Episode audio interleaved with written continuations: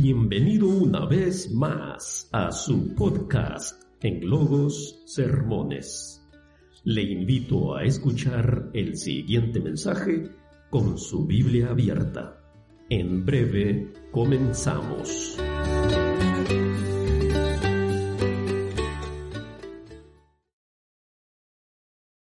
Dos mentiras del mundo religioso.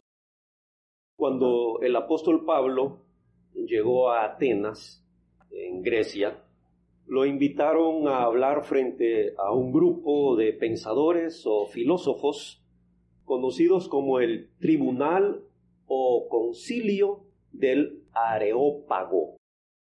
Estando allí, Pablo pronunció estas palabras que están registradas en Hechos 17, 22. Varones atenienses, en todo observo que sois muy religiosos. Los historiadores de esa época afirman que los atenienses eran los más piadosos, los más religiosos de los griegos y los que veneraban a los dioses más que otros. Y hasta nuestros días ha llegado un relato escrito por el historiador griego Diógenes Laercio. Durante una peste que hubo ahí en Atenas, los atenienses mandaron a traer a un sabio llamado Epiménides. Pues este hombre llevó varias ovejas negras, ovejas blancas, hasta ahí al centro del Areópago, donde se reunían los los sabios en ese momento. Y el mismo lugar donde Pablo después pronunciaría su discurso. Pues este Epiménides dejó en el centro del Areópago las ovejitas blancas y negras y dio las instrucciones de que las dejaran caminar hacia donde ellas quisieran. Y a cada lugar donde cada oveja decidiera acostarse, entonces les dijo a los atenienses que allí levantaran un altar al dios de la localidad o al dios más cercano de donde se recostaban las ovejas. De esa forma iba a terminar la peste. Y el historiador cuenta que desde entonces en Atenas habían muchos altares sin nombre a dioses sin nombre. Así que los atenienses, aunque eran muy religiosos, estaban lejos del Dios verdadero.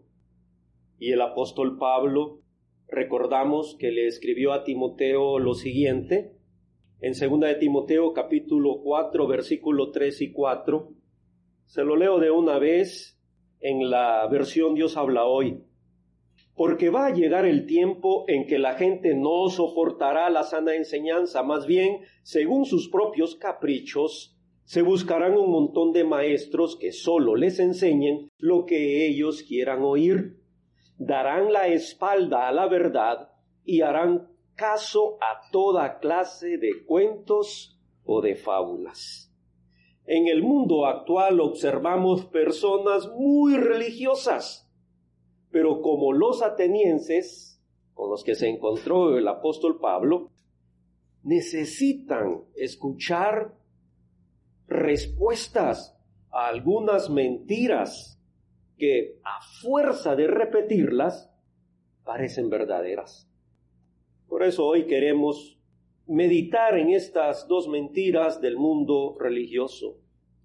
Primero, una mentira del mundo religioso es la que dice que todos adoramos al mismo Dios.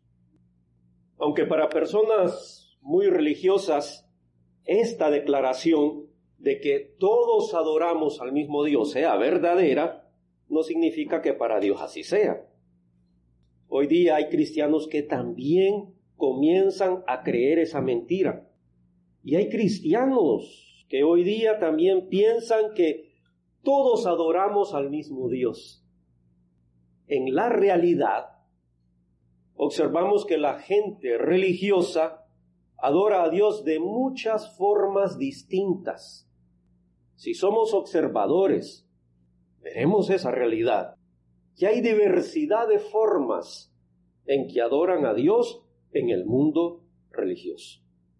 Si todos adoramos al mismo Dios, ¿por qué el mundo religioso lo adora en tantas formas diferentes? ¿Por qué no hay uniformidad?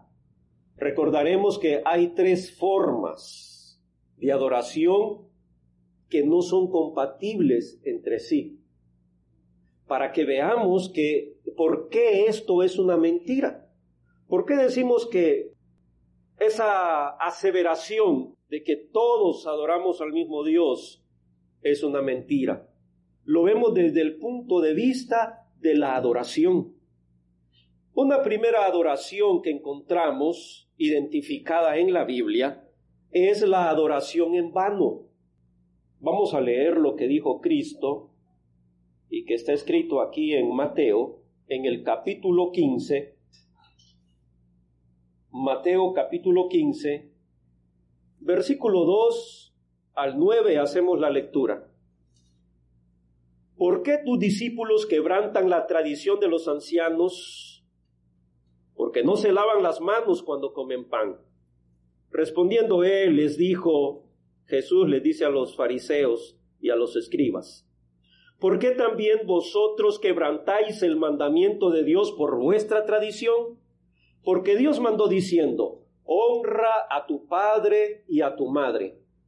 El que maldiga al padre o a la madre, muera irremisiblemente. Pero vosotros decís, cualquiera que diga a su padre o a su madre, es mi ofrenda a Dios todo aquello con que pudiera ayudarte, ya no ha de honrar a su padre o a su madre. Así habéis invalidado el mandamiento de Dios por vuestra tradición. Hipócritas, bien profetizó de vosotros Isaías cuando dijo, Este pueblo de labios me honra, mas su corazón está lejos de mí. Y el nueve, pues en vano me honran enseñando como doctrinas mandamientos de hombres. ¿Por qué Jesús les afirma que esa adoración era vana o era en vano? Porque enseñaban como doctrinas mandamientos de hombres. Los mandamientos de hombres querían hacerlos pasar como doctrina de Dios. La adoración en vano es aquella que rechaza la autoridad de la Biblia y cambia doctrinas básicas enseñadas por Cristo y los apóstoles. Unos versículos o capítulos antes, en Mateo capítulo 7, los versículos 21 y 23, Jesús dijo, no todo el que me dice Señor, Señor entrará en el reino de los cielos, sino el que hace la voluntad de mi Padre que está en los cielos. Muchos me dirán en aquel día, Señor, Señor, ¿no profetizamos en tu nombre? Y en tu nombre echamos fuera demonios, y en tu nombre hicimos muchos milagros. Y entonces les declararé, nunca os conocí, apartaos de mí, hacedores de maldad. La adoración en vano rechaza la autoridad de la Biblia y hace en nombre de Dios actos de adoración que no están autorizados por Dios, ni por Cristo, ni por sus apóstoles. Esa es entonces la adoración en vano. Pero también está la adoración ignorante, aquella que se hace con desconocimiento. Y es lo que pasaba en el lugar donde estaba el apóstol Pablo, allí en Atenas. En el capítulo 17 de Hechos, volvemos aquí al 17 de Hechos, y vemos el versículo, cuando Pablo se pone en pie, el versículo 22 de Hechos 17, en medio del Areópago, y dice, varones atenienses, en todo observo que sois muy religiosos. Y ahora dice que ha observado Pasando y mirando vuestros santuarios, hallé también un altar en el cual estaba esa inscripción, al Dios no conocido. Al que vosotros adoráis, pues, sin conocerle, es a quien yo os anuncio. Y luego pasa el apóstol Pablo a explicarles, a enseñarles al Dios verdadero, partiendo de la ignorancia que había en los atenienses que lo estaban escuchando en aquel momento. Aunque muy religiosos, que es la observación que les hace el apóstol Pablo, los atenienses ignoraban al verdadero Dios y la verdadera adoración. Y vemos la tercera, entonces, forma de adoración que existe, la adoración verdadera, que es diferente y que no es compatible con la adoración en vano, aquella que deja de fuera o de lado la autoridad bíblica, la autoridad de Cristo, o la adoración en ignorancia, adorar eh, porque todos adoran o porque así ha sido enseñado. Bueno, entonces está la adoración verdadera. En Juan capítulo 4 y el versículo 24, Juan capítulo 4 y el versículo 24, conocemos muy bien este versículo y lo leemos. Dios es espíritu y los que le adoran en espíritu y en verdad es necesario que adoren. Dios está buscando adoradores para que le adoren. Es necesario que estos adoradores adoren en espíritu y en verdad. La adoración verdadera es la que se hace en el nombre de Cristo, o sea, por la autoridad de Cristo, o que se fundamenta en la autoridad de Jesucristo, como dice Colosenses capítulo 3 y versículo 17, donde el apóstol Pablo menciona que todo lo que haga sea de palabra o de hecho, sea en el nombre de Cristo o por la autoridad de Cristo. La adoración verdadera, por lo tanto, es aquella que sigue lo autorizado por Cristo. La adoración verdadera observa la cena del Señor el primer día de la semana con un pan y una copa que contiene jugo de uva como lo enseñó Cristo, por ejemplo, en Mateo 26, los versos 26 al 29, como tenemos el ejemplo en Hechos 27 de que el primer día de la semana los discípulos estaban reunidos para partir el pan, hay un ejemplo que nos autoriza, o como después les recordó para corregir la mala forma en que los corintios estaban observando la cena, como dijo el apóstol Pablo en Primera de Corintios, capítulo 11, versículo 23 al 26. La adoración verdadera observa este acto de la forma en que está autorizado en la palabra de Dios. Pero la adoración verdadera también respeta el canto a capela, que es el canto sin instrumentos mecánicos en la adoración congregacional. Como dice Efesios 5.19 y Colosenses 3.16. Esto lo enseñó el apóstol Pablo que estaba autorizado por Cristo para enseñar. La adoración verdadera observa la ofrenda el primer día de la semana, no todos los días, sino el primer día de la semana, como lo autoriza Cristo en Primera de Corintios 16 versículos 1 y 2. Y la adoración verdadera sigue la instrucción apostólica respecto a la enseñanza en público, que prohíbe a la cristiana hacerlo. Y lo encontramos en 1 Corintios capítulo 14, versículos 34 y 35. Por lo tanto, cuando alguien, aunque sea muy religioso, no adora a Dios de acuerdo a lo que autoriza en su palabra, entonces podemos decir sin ninguna duda que no adoramos al mismo Dios. Es una mentira cuando la gente dice adoramos al mismo Dios. Es un grave error cuando los cristianos comienzan a permitir que esa mentira vaya entrando en su pensamiento y que digan, bueno, pero si de todas maneras todo mundo está adorando a Dios. No es cierto.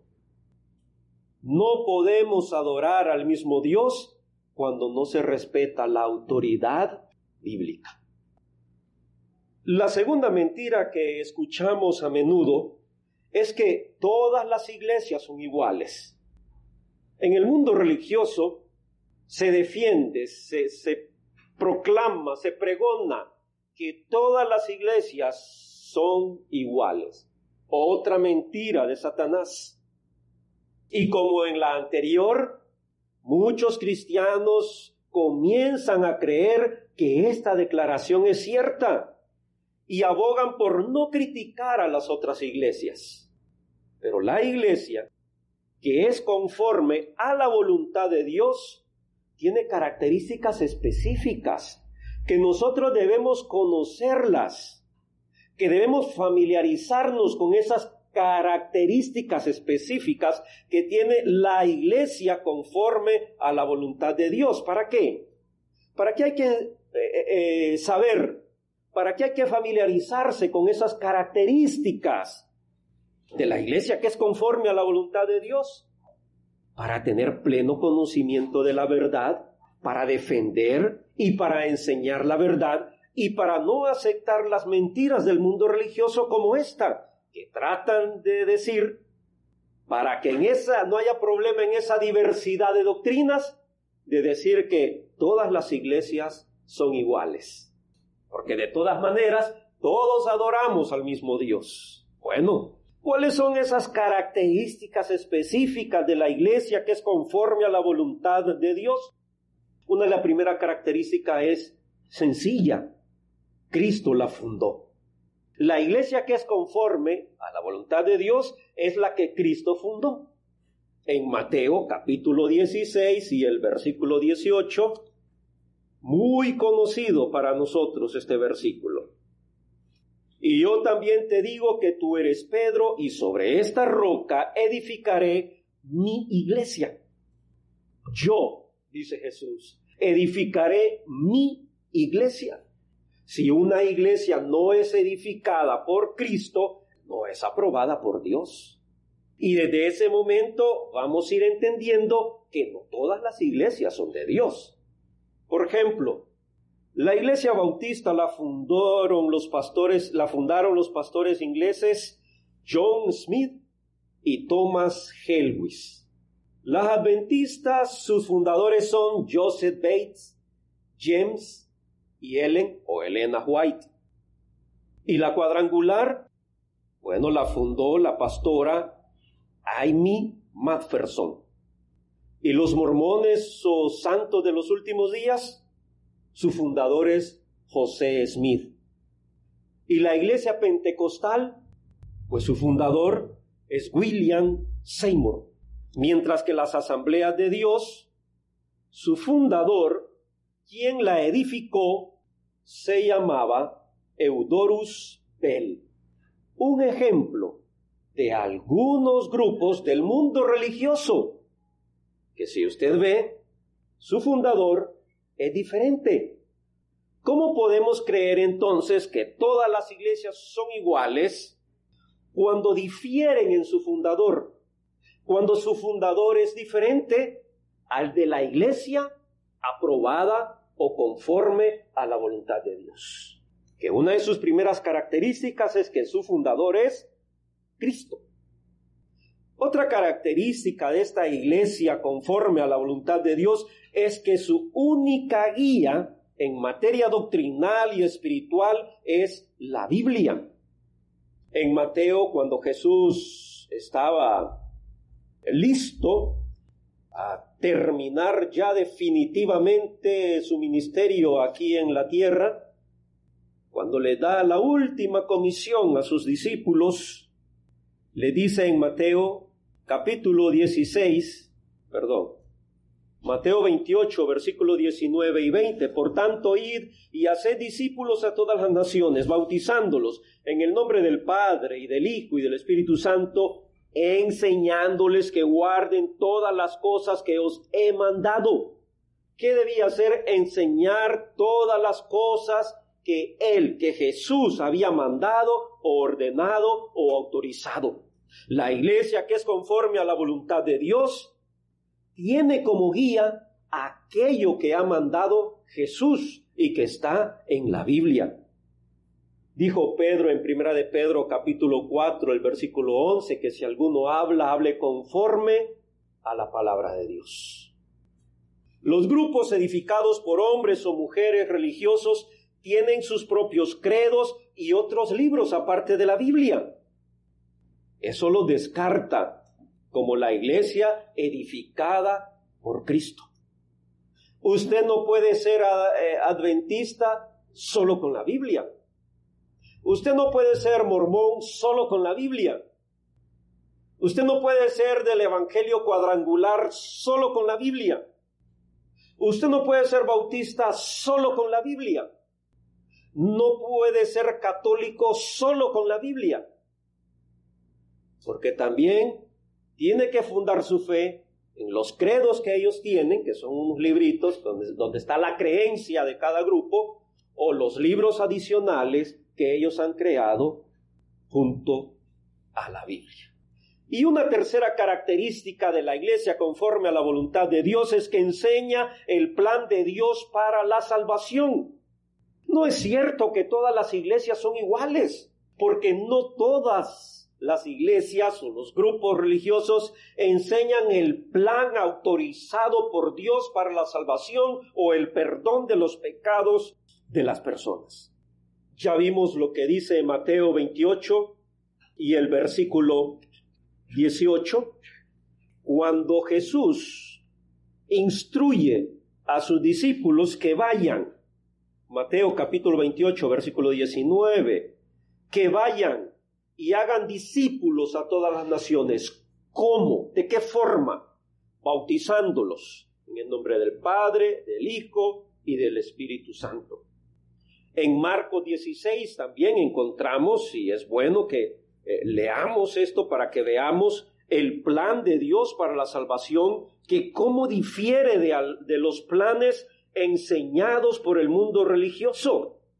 Marco 16, versículo 15 y 16. Jesús dijo, Id por todo el mundo y predicad el Evangelio a toda criatura. El que creyere en el Evangelio, en esas buenas noticias que van a predicar, los discípulos de él, el que creyere y fuere bautizado será salvo, mas el que no creyere será condenado.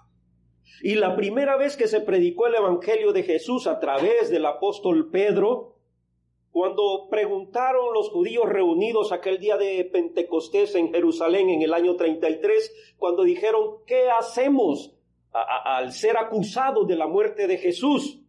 Y Pedro le dijo en Hechos 2.38, arrepiéntanse y bautícese cada uno de ustedes en el nombre de Jesucristo para el perdón de los pecados y recibiréis el don del Espíritu Santo. El plan de Dios para la salvación es otra de las características específicas identifican a la iglesia que es conforme a la voluntad de Dios. Cuando un grupo enseña que para recibir el perdón de pecados basta con levantar la mano y repetir una oración aceptando a Jesucristo en su corazón, ¿qué está haciendo? Está cambiando el plan de Dios. Está cambiando el plan autorizado por Dios para la salvación de las personas. Y esto demuestra que no todas las iglesias son iguales. El plan de Dios no es el mismo plan del mundo religioso. ¿Qué pasa, hermanos, cuando hombres o mujeres edifican su propia iglesia? Pasa y va a pasar lo que dice Salmos 127 y el versículo 1. Si Jehová no edificare la casa, en vano trabajan los que la edifican. Y va a pasar también lo que Jesús dijo en Mateo capítulo 15 y el versículo 13. ¿Qué dijo Jesús? ¿Qué advierte? Que toda planta que no plantó mi Padre Celestial será desarraigada. ¿Todas las iglesias son iguales? No. En Efesios 5:23 leemos, porque el marido es cabeza de la mujer, así como Cristo es cabeza de la iglesia, la cual es su cuerpo y Él es su Salvador. ¿De qué iglesia es Salvador Cristo? ¿De todas las iglesias? Si todas son iguales, entonces Jesús debería ser el Salvador de todas las iglesias.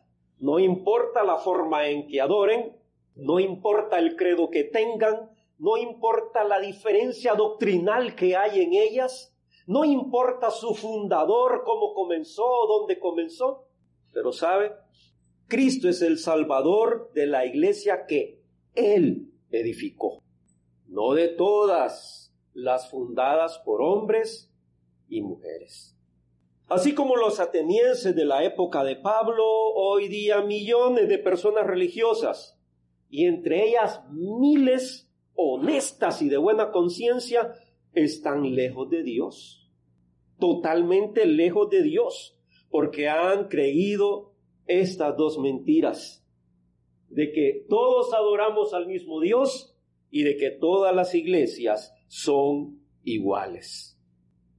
Cuando desnudamos las mentiras del mundo religioso, no es que somos intolerantes, no es que somos intolerantes, no, al contrario, hacemos nuestras las palabras que Pablo le escribió a Timoteo en la segunda carta, en el capítulo 3 y el versículo 15, que dice lo siguiente, para que si tardo sepas cómo debes conducirte en la casa de Dios, que es la iglesia del Dios viviente, columna y baluarte de la verdad. La iglesia que Cristo edificó tiene la responsabilidad de defender la sana doctrina y la verdad avalada por Dios, por Jesús y por los apóstoles.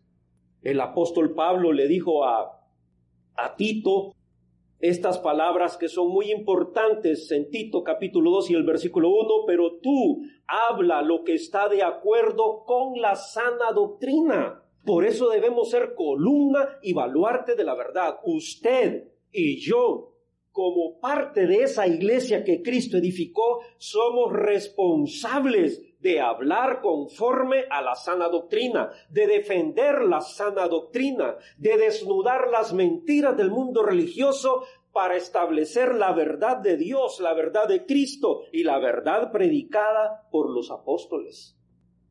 A todos ustedes, hermanos y hermanas, los invito a que guarden, a que guardemos en nuestro corazón estas palabras de Pablo que aparecen en segunda de Tesalonicenses capítulo 2 y el versículo 15.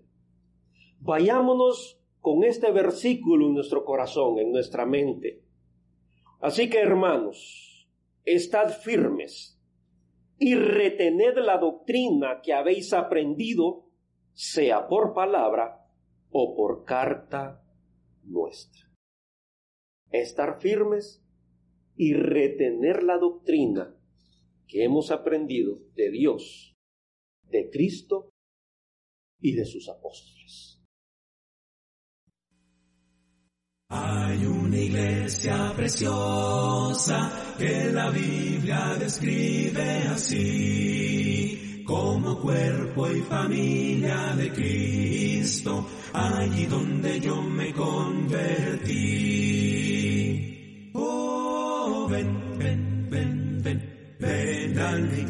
De Cristo, oh, donde seas feliz. Otro sitio nunca encontrarás, cual iglesia de Cristo el Señor. Oh, ven a la iglesia de Cristo, desvíes más tu corazón. El dolor que te causa la ausencia es por falta de esa comunión. Oh, ven, ven, ven, ven, ven la iglesia de Cristo. Oh, ven donde seas feliz. Otro sitio nunca encontrarás, cual iglesia de Cristo el Señor. Qué hermosa será la mañana del domingo allí asistir, escuchando palabras de vida, con la iglesia podernos reunir.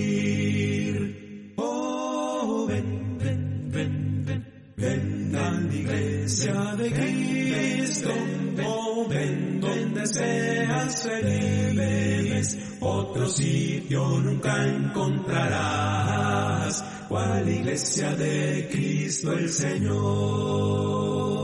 Mis pecados clavaron a Cristo y le hicieron tender de una cruz pusieron su cuerpo en la tumba y la iglesia nació a la luz.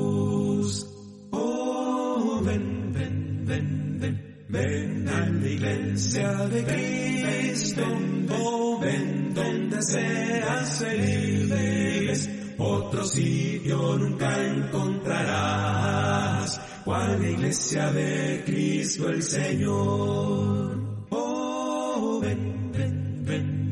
Ven a la iglesia de Cristo, oh, ven donde seas feliz. Otro sitio nunca encontrarás, iglesia de Cristo el Señor.